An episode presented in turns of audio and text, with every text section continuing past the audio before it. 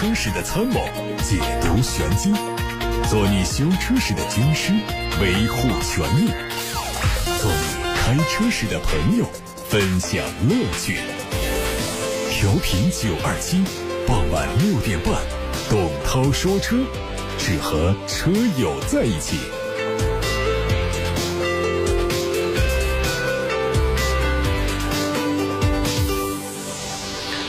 各位好，我是董涛，欢迎来到今天六点半到七点半直播的董涛说车节目。各位关于选车用车的提问，关于汽车消费维权的投诉，都可以打电话到直播间来，零二七八六八六六六六六，楚天交广呼叫中心正在开通，还有董涛说车的微信公众号可以留言。先看新闻，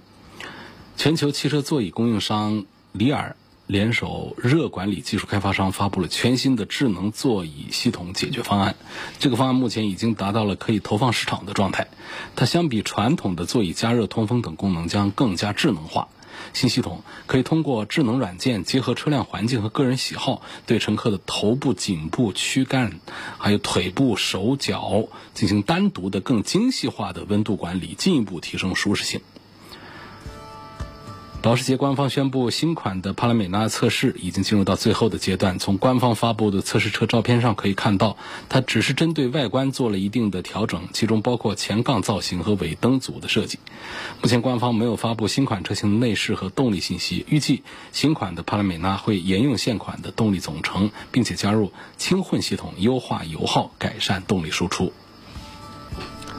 凯迪拉克旗下的一款全新的纯电动 SUV 日前亮相了。这款全新车型有可能由上汽通用引进国产。外观上采用的是凯迪拉克最新的家族设计风格，前中网融进了很多条的 LED 灯带，两侧采用面积很大并且造型复杂的进气口造型，并且内部还采用了亮色的装饰板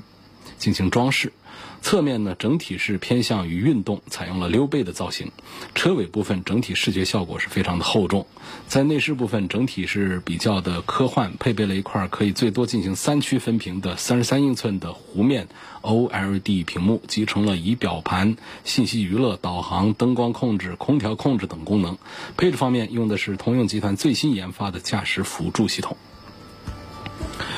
上汽通用官方发出消息，雪佛兰品牌旗下的开拓者五座版上市了。它推出了标准版，还有上红系列、RS 系列三款车，售价从二十二万九千九到二十八万九千九。它的外观和七座版本一致，内饰也是延续七座版本，动力是全系用满足国六 B 排放标准的二点零 T。相关渠道的消息，日产的一款两厢。SUV 会在二零二一年下半年国内上市，它落户在东风日产，是东风日产武汉工厂的第一个车型项目。这车采用了非常漂亮的前格栅，以及非常短的后悬设计，两侧的大灯组由四段 LED 组成，点亮之后的科技感是非常的充足。另外，它还换上了全新的可发光的扁平式 logo，侧面是悬浮式的车顶和溜背造型，它看起来既像是两厢车，又像是一台 SUV。现代汽车目前正在中国布局全动力车型，包括纯燃油、油电混动、插电混动和纯电动。截止到二零二五年，现代品牌将会在中国推出七款纯电动汽车以及十二款新能源的衍生产品，其中第七代伊兰特以及全新途胜等都会推出混动版，实现主力产品全面新能源化。参考海外版的车型，除了第七代伊兰特会采用1.6升混动之外，剩余几款车大概率都会推2.0升的混动。另外，全新胜达在海外还规划了 PHEV 版本，未来也会引进到中国市场销售。长安福特将会在年内推出福克斯的旅行版，它整体延续海外版的设计，前脸的造型针对中国市场做了重新设计，进气格栅尺寸变得更大，点阵式的镀铬中网和大灯连接，侧面没有明显的变化，车尾和海外版一样变成了两边双出的款式，并且搭配了镀铬的包边。福克斯的旅行版在轴距之外的尺寸都是大于三厢版本的。在动力方面呢，大概率用的是和现款同样的一点五 T 三缸机，传动系统是八 AT。新车上市之后的预售价估计在十四万元左右。日前，奇瑞汽车股份有限公司按照《缺陷汽车产品召回管理条例》和《缺陷汽车产品召回管理条例实施办法》的要求，向国家市场监督管理总局备案了召回计划，决定从八月十五号开始召回部分二零一三年七月十三号到二零一七年九月十三号期间生产的瑞虎五，总共有十九万多辆。这次召回范围内的车辆发动机 ECU 的主线束端子可能会出现进水或者被污染的问题，在高压水枪冲洗等情况下，高压水会通过 ECU 主线。端子进入到 ECU 的内部，导致 ECU 控制单元进水，内部电路腐蚀，极端情况就可能造成无法启动或者是动力中断，存在安全隐患。奇瑞股份将会为召回范围内的车辆免费加装 ECU 的防水罩，并诊断 ECU 是否存在故障，对于存在故障的免费更换，以消除安全隐患。几何汽车旗下的第二款车几何 C 正式上市，五款车型的卖价十二万九千八到十八万两千八。外观上，几何 C 继续用官方称作为多维流动生命体的设计理念，前包围配备了主动式的进气格栅，可以根据车辆的速度调节开合的角度。在车尾部分配备了时下流行的贯穿式尾灯，尾灯组透明的设计也更加符合它的新能源汽车身份。内饰方面采用的是不规则形状作为设计语言，整体风格和。几何品牌的其他车型都非常相近，在动力方面用的是来自于日本电产的永磁同步电机，配上了3.0版本的电池智能温控技术，它的续航里程有400公里和550公里两个版本。长安 PSA 合资公司解散退市之后，DS 品牌凭借代工生产的方式得以在中国继续生产销售。因为销量不好和历史遗留的问题，DS 品牌最终选择独立运营，制定在中国发展的新战略。时隔两年之后，国产的 DS 九正式发布并且开启预售。它总共推出燃油版和插电式混合动力两种车型，四款车型的上市时间最快是在今年的十月份。外观上，DS9 用的是最新的家族风格，前脸是矩阵式 LED 大灯组，中网是 3D 的立体双飞翼的格栅，尾部是 3D 的菱格尾灯，点亮之后的辨识度非常高。内部仍然是 DS 品牌独有的风格，动力是 1.6T 加驱动电机组成的插电式混合动力系统，还有一个是 1.8T 的燃油发动机，两种动力，传动系统是 8AT 的手自一体变速器。好，各位正在听到的是晚上六点半到七点半直播的董涛说车，大家关于选车用车的问题。关于汽车消费维权的投诉，都可以发送到直播间来。现在楚天交广呼叫中心的热线零二七八六八六六六六六，等待各位拨打。还有董涛说车的微信公众号，可以留言，我在直播间能马上看到。我们今天先从八六八六六六六六来看起。这个江先生他说。我希望从性能啊、性价比啊、后期保养费用方面来对比一下凯迪拉克的 XT4 和奥迪的 Q3，主要是三十多岁的女士来开，这两个车的价格区别还是有好几万块钱。呃，如果说要价格优势更大一点的话呢，还是凯迪拉克的 XT4，这个性价比表现确实是非常的棒，比奥迪 Q3 的性价比表现要好一些。但是从这个整体的综合性能和稳定性。各方面讲呢，我赞成奥迪 Q 三，多几万块钱，这车子确实还是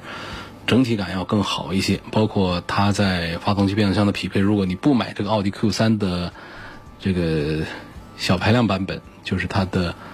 的 1.4T，不买它的 1.4T，买它的2.0，不管是它的高功率还是低功率，应该都还是跟变速箱的匹配没有大的问题的，都是湿式的七速的双离合变速箱。那么相对讲呢，凯迪拉克的 XT4 呢，其实在这个车上的新平台、新技术用的是很多的，但是它配的这个 9AT 的口碑，其实还没有大众家的这个七速的湿式那么好，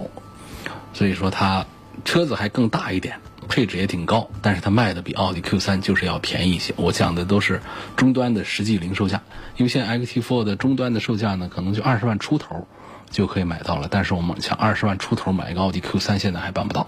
啊，Q 三的优惠幅度是远远小于凯迪拉克的 ST 四的，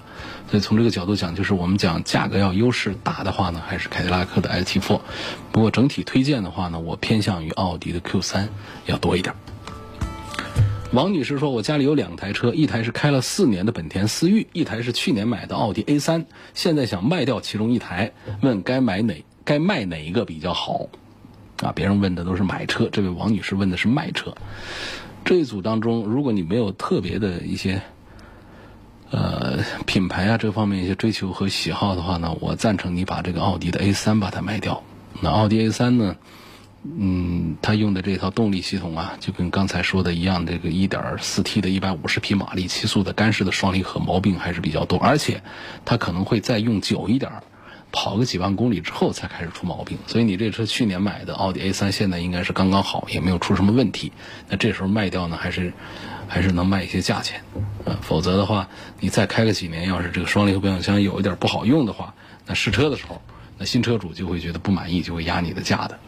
所以从这些角度呢，我是赞成你把去年买的这个奥迪 A 三把它出掉。那个本田的思域这个车呢，又耐用，反正又保值，你放着多开个几年，已经开了四年。我觉得如果没有特殊的这个高端品牌的这个喜好的话，王女士应该是把奥迪的 A 三卖掉的。有位网友问到后期费用方面、质量方面对比一下本田的奥德赛和艾力绅，这是两款完全一样的这个。MPV 它区别就在于艾力绅稍微的高一丁点儿，这也只是视觉上的和物理数据上的。实际上坐在车里的话，我觉得好像车内头部的空间上都差不多，其他方面的区别也都比较小。总体上讲呢，会感觉艾力绅比奥德赛似乎是要贵一点，但是它车价是贵了一点，但是它的配置也比艾力绅要高一些，所以它们总体上在性价比方面，我觉得都是一样的。在质量、在后期的维护方面，也完全都是一回事儿，因为他们是。就是两个不同厂家生产的同一个车嘛。下一个问题问到了奔驰的 GLA 两百，它是否值得买？那从这个品牌的角度是值得买。然后呢，这一代的奔驰的 GLA 呢，也确实是比上一代的 GLA 啊要要看起来更像一个 SUV，也更值得买一些。它一直是年轻人们会比较喜欢的一个产品。呃，相对于这个 G L B 来说呢，它在动力上呢要更加的有优势一些，只是在尺寸上、空间上相对 G L B 来说要小一点。所以，如果是拿这个 G L A 和 G L B 放在一块儿做推荐的话，我恐怕推荐 G L A 啊，还是要多一点点的。G L B 啊，更多的是那种样子，还是一个是大，第二个呢是偏向于复古和时尚之间的这种感觉，所以它的外形设计确实是比较漂亮，比这个 G L A 啊看起来要更加大气一些。但是我觉得目前来说，这个 GLA，只要不是买它的这最低排量的这个 1.3T 的，我觉得买它的这 2.0T 的、1.6T 的，这都非常好。啊，买这个19款的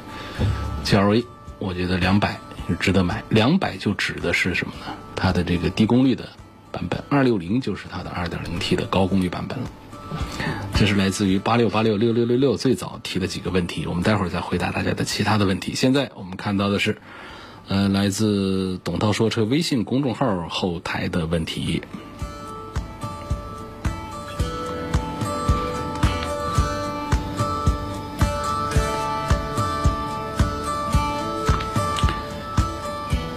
有个朋友说，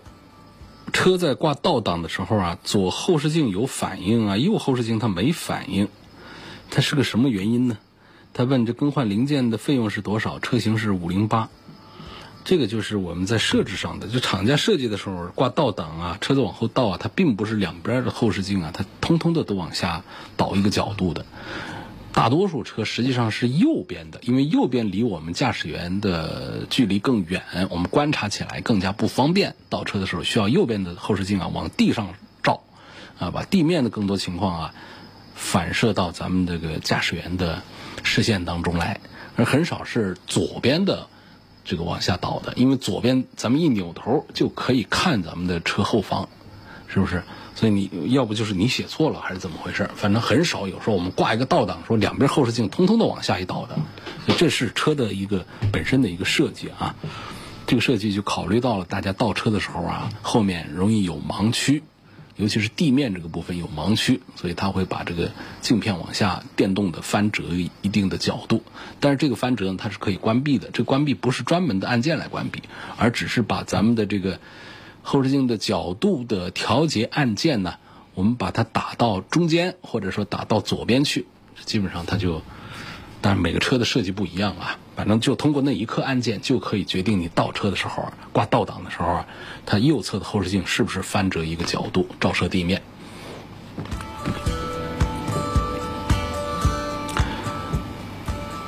下面有个朋友说，我网上看这个二零二零款的汉兰达的外观不如现款好看，再就是趁着现款不加价呀，就想订购一个省心。使用成本低的丰田汉兰达。我想买个四驱精英版，但又纠结没有倒车雷达和三六零影像。三十万的豪华版感觉贵了，希望给分析一下，给一个建议。我觉得你就买一个四驱英版就可以，没有倒车雷达，咱们可以装。倒车雷达是个蛮简单的一个东西啊。这个三六零的全景影像呢，有呢，当然还是比较好。有一个的话，对于我们很多的开车技术不是太好的朋友来说，能够看得更清楚一些。但实际上，我们绝大多数的车主都能够，车友都能够适应没有，以及绝大多数的车上都没有这个全景影像。所以，我觉得从这个。买车的角度看的话呢，还是买它的四驱精英版更有性价比，更加的划算。GL 八和奥德赛的混动该怎么选？嗯，GL 八确实销量是很不错的，但是从居家的这种情况来看的话，奥德赛的混动啊，在节油表现、在动力表现方面确实是更有优势一些。包括在配置方面，就同样的价格，我们买一个 GL 八和买一个奥德赛的混动，你会觉得奥德赛的混动那是碾压。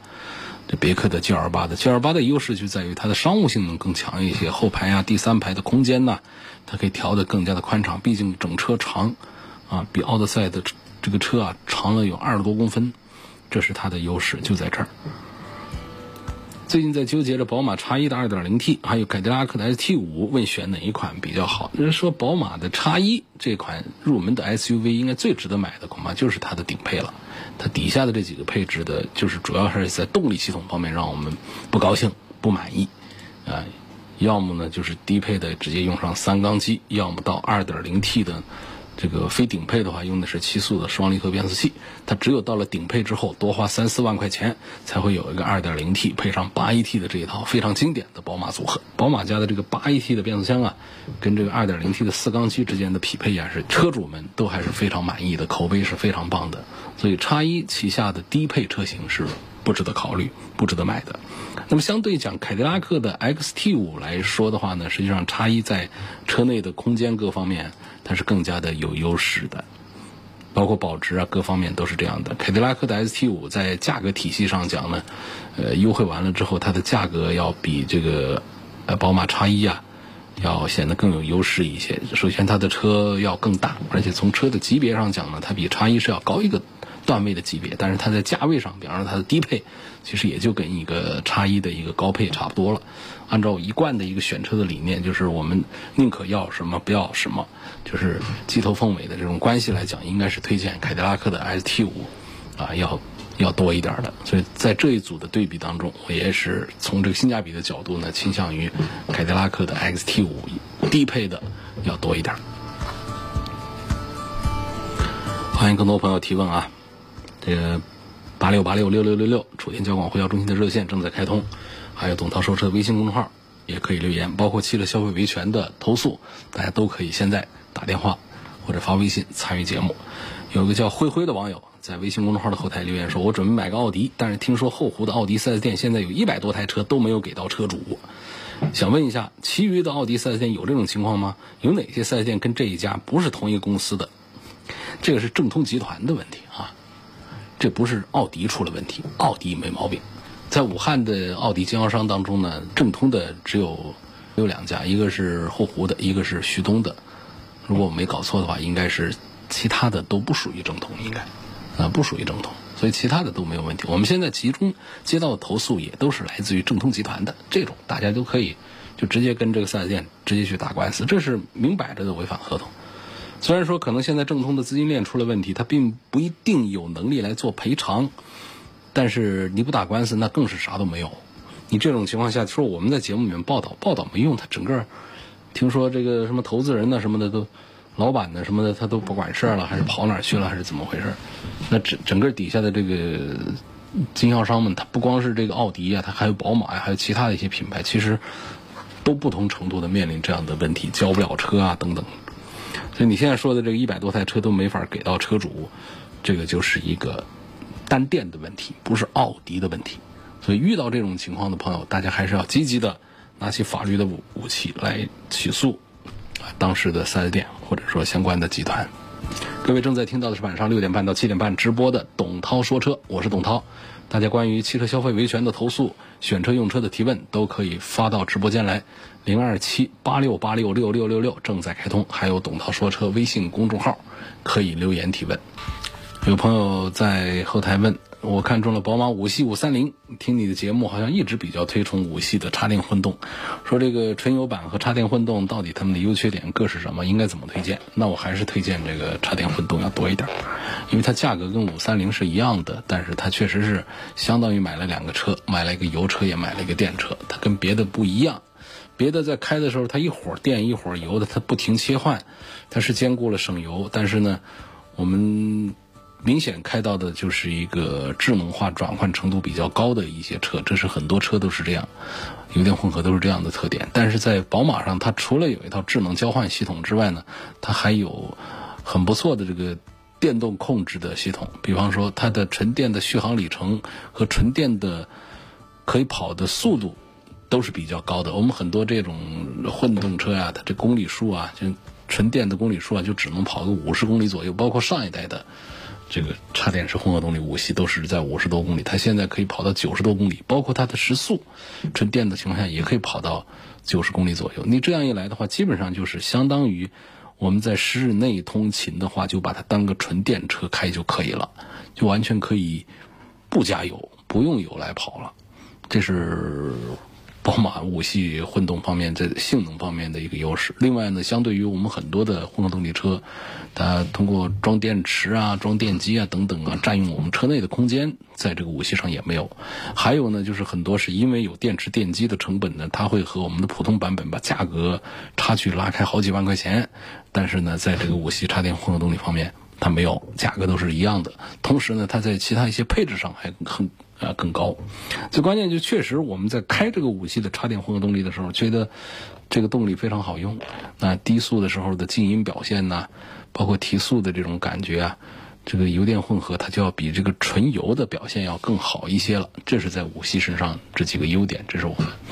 呃推荐它比较多的点就在这儿。那相对讲呢，说一样的价格，我买的是一个纯油的一个版本，动力性能又没有提升，还不能用电，那这就算是一个相对之下的一个缺点。如果没有这个五系的插电式混合动力的话，那五三零的这个在奥迪 A 六和奔驰的 E 级当中，它还是算整体的这个机械性能表现最好的一款产品。那么说到这个五系的缺点，也主要还是。宝马的一贯的老毛病就是内饰的用料，就是那个仿木纹的那个贴了个皮子，搞不好都起泡，这是让人很难接受的。我都花五十万买个车了，我不要多么的高档，但是你不能起泡啊！起泡确实是有这样的一些情况，所以这是大家在考虑五系的时候唯一要重视的，它的一个缺点就是内饰的用料的部分，用的确实是不是太好。好在它的设计为它抢了一些分回来，原来的五系啊，它内饰的设计。都看不出豪华，就尤其是跟这个奥迪的和奔驰的车比的话，就在内饰的豪华感上差很多。它现在呢，通过设计，通过配色，哎，它的豪华感还是很不错的。但是呢，用的料子还是跟这奥迪和奔驰的比还是有差距。有个朋友，有两个朋友都问到了同一个话题，就是说恒驰这个品牌怎么样？恒驰，这说实话我也不是太了解啊。恒大，恒大要造车，而且它速度特别快。你特斯拉人家是，呃，从发布、从成立到发布第一款产品，就花了五年时间，亏了十几年，才慢慢的有一点盈利。恒大人家是，是不是去年才成立的还是？不把和贾跃亭勾搭那个 FF 的那个时间算上的话，应该就是，呃，算去年，然后到现在到今年就一下子推了六款概念车，还计划在明年就推第一款量产车，啊，这个速度确实是非常的快。那因为家里有钱嘛，那没办法，确实是资金实力啊，作为造车新势力啊，它必须得有充足而且持续的资金的支持，这是非常重要的。恒大这方面。这是它最大的优势，但是呢，车子我们看那些图片，不知道是烟雾弹还是怎么回事，反正几个车的图片都不大好看，不好看，就是好像很落后。尽管它是集合了全球很顶尖的十几个设计师，但是做出来的车有点像早期的比亚迪。呃，除非我们看错了，那否则的话呢，这样的车出来，那应该就是不会太受市场的欢迎的。那关于它其他方面呢，我们就更不知道了，不知道怎么样。反正速度确实是很快，然后它造车的实力确实很强。还有朋友问这个东风神的 H 七的团购是否还有？这个确实是活动已经结束，车都已经卖完了啊。但是呢，跟大家讲一个事儿，就是华中车展再过几天，八月十三号就开幕了。那我们交通广播事业部的汽车工作室也会对这次的华中车展做现场直播。那么就因为我们很多车主的一些。要求的话呢，也为厂家又争取了少量的东风风神 H7 的车源，原价十一万五千八的，现在现金还是降三万块钱，分期零手续费，呃，利率也打折，还送这个全车的品牌太阳膜。那么大家如果周六周日愿意去看这个华中车展的话呢，可以有机会再接触一下咱们少量的这个东风神的 H R 七这个是在武汉国际博览中心，在转口国际博览中心的 A 登。登录厅就在楚天交通广播的现场的透明直播间的旁边，就有销售。报名热线是零二七八六八六六六六六八六八六六六六六。东风风神 A X 七。下面来自董涛说车微信公众号有个朋友说，我的车是本田思域，上次去做保养的时候，四 S 店人说我的车应该加零 W 杠几的油啊，零二零叫零 W 杠二零的全合成的油。他，但是我以前加的是五 W 杠三零的机油，是不是机油有这么个说法？日系车用零 W 二零，德系车用五 W 杠三零，这不是这样的，没这么绝对的说法。实际上呢，武汉这个地方既不不属于特别的冷，也不是说就热的，我们这发动机就必须得用高标号的这个机油啊。W 前面的数字小，越小。它有二五啊、二零啊、幺五啊、幺零啊、五啊，最小是个零，就数字越小，它的低温的流动性越好，冷启动的保护好。这武汉这儿又不是太冷，所以这个数字真不重要。五 W、十 W、十五 W，我觉得都是可以的，没毛病，不用太担心这个 W 前面的数字。那么零 W 呢，当然是更好了。W 后面这个数字，数字越大。粘度越高，密封性越好；数字越小，粘度低，节省燃油。所以这个也不存在说这个数字越大，整个机油也就越好的一个问题，它不存在。那么按照这个武汉的这种情况的话呢，零 W 四零这样的，零 W 三零都可以，五 W 四零、五 W 三零这些都可以。呃，但是你说这个 W 二零这样的说法。是不是一定要用这个 W 二零？W 二零那就是数字小，那就是粘度低，就是比较节油。那么日系车里面确实是用这种比较多，尤其是非涡轮增压的这样的一些机器，呃，他们这个粘度低一点，这种都是有可能的。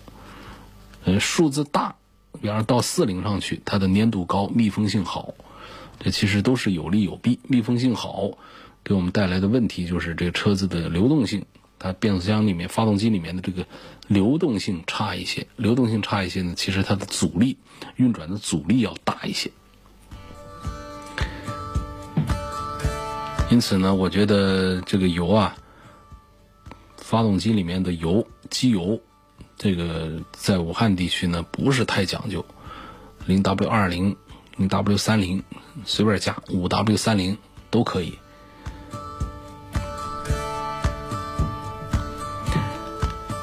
下一个问题说，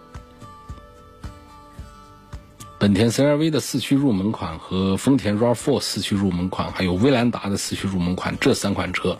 希望能对比一下。我给你把销量排个序，就是本田 CR-V 第一，丰田 RAV4 第二，然后威兰达是排在第三。那么这三个车呢，其实是都还是很不错的。CR-V 销量第一，自然是有它的道理在，它的保值各方面是做的最完善的。呃，保值率是最高的，包括售后这个各方面，本田、丰田这个都是处在一个比较高的一个水准上。我觉得这三款车的推荐顺序也还是本田 CR-V 排第一，丰田 RAV4 排第二，然后丰田的威兰达排在第三。具体到讲这车的配置和性能方面，这也没有什么多的可说的，差异啊，差距都不大。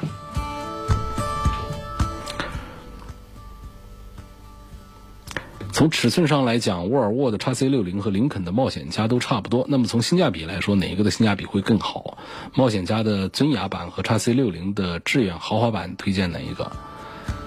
嗯，这个我觉得林肯的冒险家呢，跟这个沃尔沃的 x C 六零在一块儿，我可能推荐林肯的冒险家还是要多一些。因为这个符合我们大多数人选车的一个标准，就是这个车看起来比较气派，然后各项配置也高，舒适度也都好。那沃尔沃的 x C 六零呢，它还是相对讲呢要小众一点，因为这车上它追求的一些东西啊，就包括舒适性也不大好啊，这个噪音呐有一些问题啊，呃各方面它都不是我们主流的一个选车标准。这个车它主要是来自于它车内的环境，呃它的空气。控制的比较好，再加上它的一些安全配置做的比较充足。那话说到了这个价位上来说的这个林肯的冒险家呢，它在安全配置方面，呃，这其实也挺高。不过总体讲呢，林肯的安全性能啊，它的表现并不如别的车好，更不用说和沃尔沃做对比了。因为林肯的车，大家看到了一些这个碰撞的视频，会发现。他们的车确实是变形比较严重，外表看起来很扎实、很唬人的一个样子，实际在碰撞测试的时候会发现这个林肯的车是不耐撞的。相对讲，确实是像沃尔沃的车啊、宝马呀，他们这些车在碰撞测试当中的变形确实是要更小一些，要看起来更加扎实一些。这还说的都是被动的安全配置，那么主动的安全配置，沃尔沃尔沃上的也更加的丰富一些。所以我讲的主流的。这个选车的标准呢，会看不上沃尔沃的 x C 六零，会比较喜欢这个林肯的这个外观内饰上的这种气派和豪华啊。但实际上从这个产品的这个综合来讲呢，沃尔沃的 x C 六零要做的比林肯的冒险家要更好一点。嗯，下面问宝马叉一的新款，这车的 1.5T 发动机是三缸机，问三缸机有没有什么问题，后期的故障率会不会很高？三缸机本身没有问题，更多的还是解决大家一个心理障碍的问题，这是一个心理问题，不是一个机械的问题。三缸机的技术水平和六缸机都是一模一样的，三缸机本身的噪音和抖动的问题，这是它物理的天性。呃，我们宝马三缸机底下为了减震呢，用了软性的机脚材料。这个很多人在担心，开一个一定的年份和公里数之后，随着底下的减震的东西的这个老化，会不会这个震动啊、噪音会越来越大，会导致怎样怎样的？我觉得这些担心其实都多余啊，没有没有，这东西本身也就算老化，我也是可以换的。所以我们现在就是三缸机，更多的还是一个心理上过不了这个坎儿。那前两年呢，有一阵子，不管是宝马也好，还是这个。神龙也好啊，还是咱们的通用也好，都在一窝蜂的推三缸机，因为确实是三缸机它制造成本要低一些，少一口缸嘛，那少了不少钱，再加上它呃比较节油，动力上并没有输太多，所以当时是几个厂家都看好三缸机的市场，可是市场上就是不接受他们，也还是一个心理过不了那个三缸机的这个坎儿。实际上，如果说大家再过个一段时间，会觉得其实三缸机是很多见的。你像在宝马的超跑上，啊，i 八这样的超跑上都在用这种 1.5T 啊三缸机，再配上电机的这么样一些组合。那如果说那是那么不堪的一个动力的话，人家怎么会往那上面来放呢？当然了，也是因为这个原因，那 i 八也是没人买啊。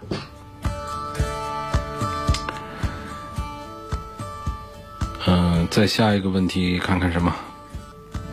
下面说，我想入手一个马自达的阿特兹的2.5的运动版，主要是喜欢它的自吸加 AT，心里很难跨过异响这个坎儿，很爱很担心。这个异响真的让人难以接受吗？我要不要放弃它，选择雅阁的 1.5T 的精英版？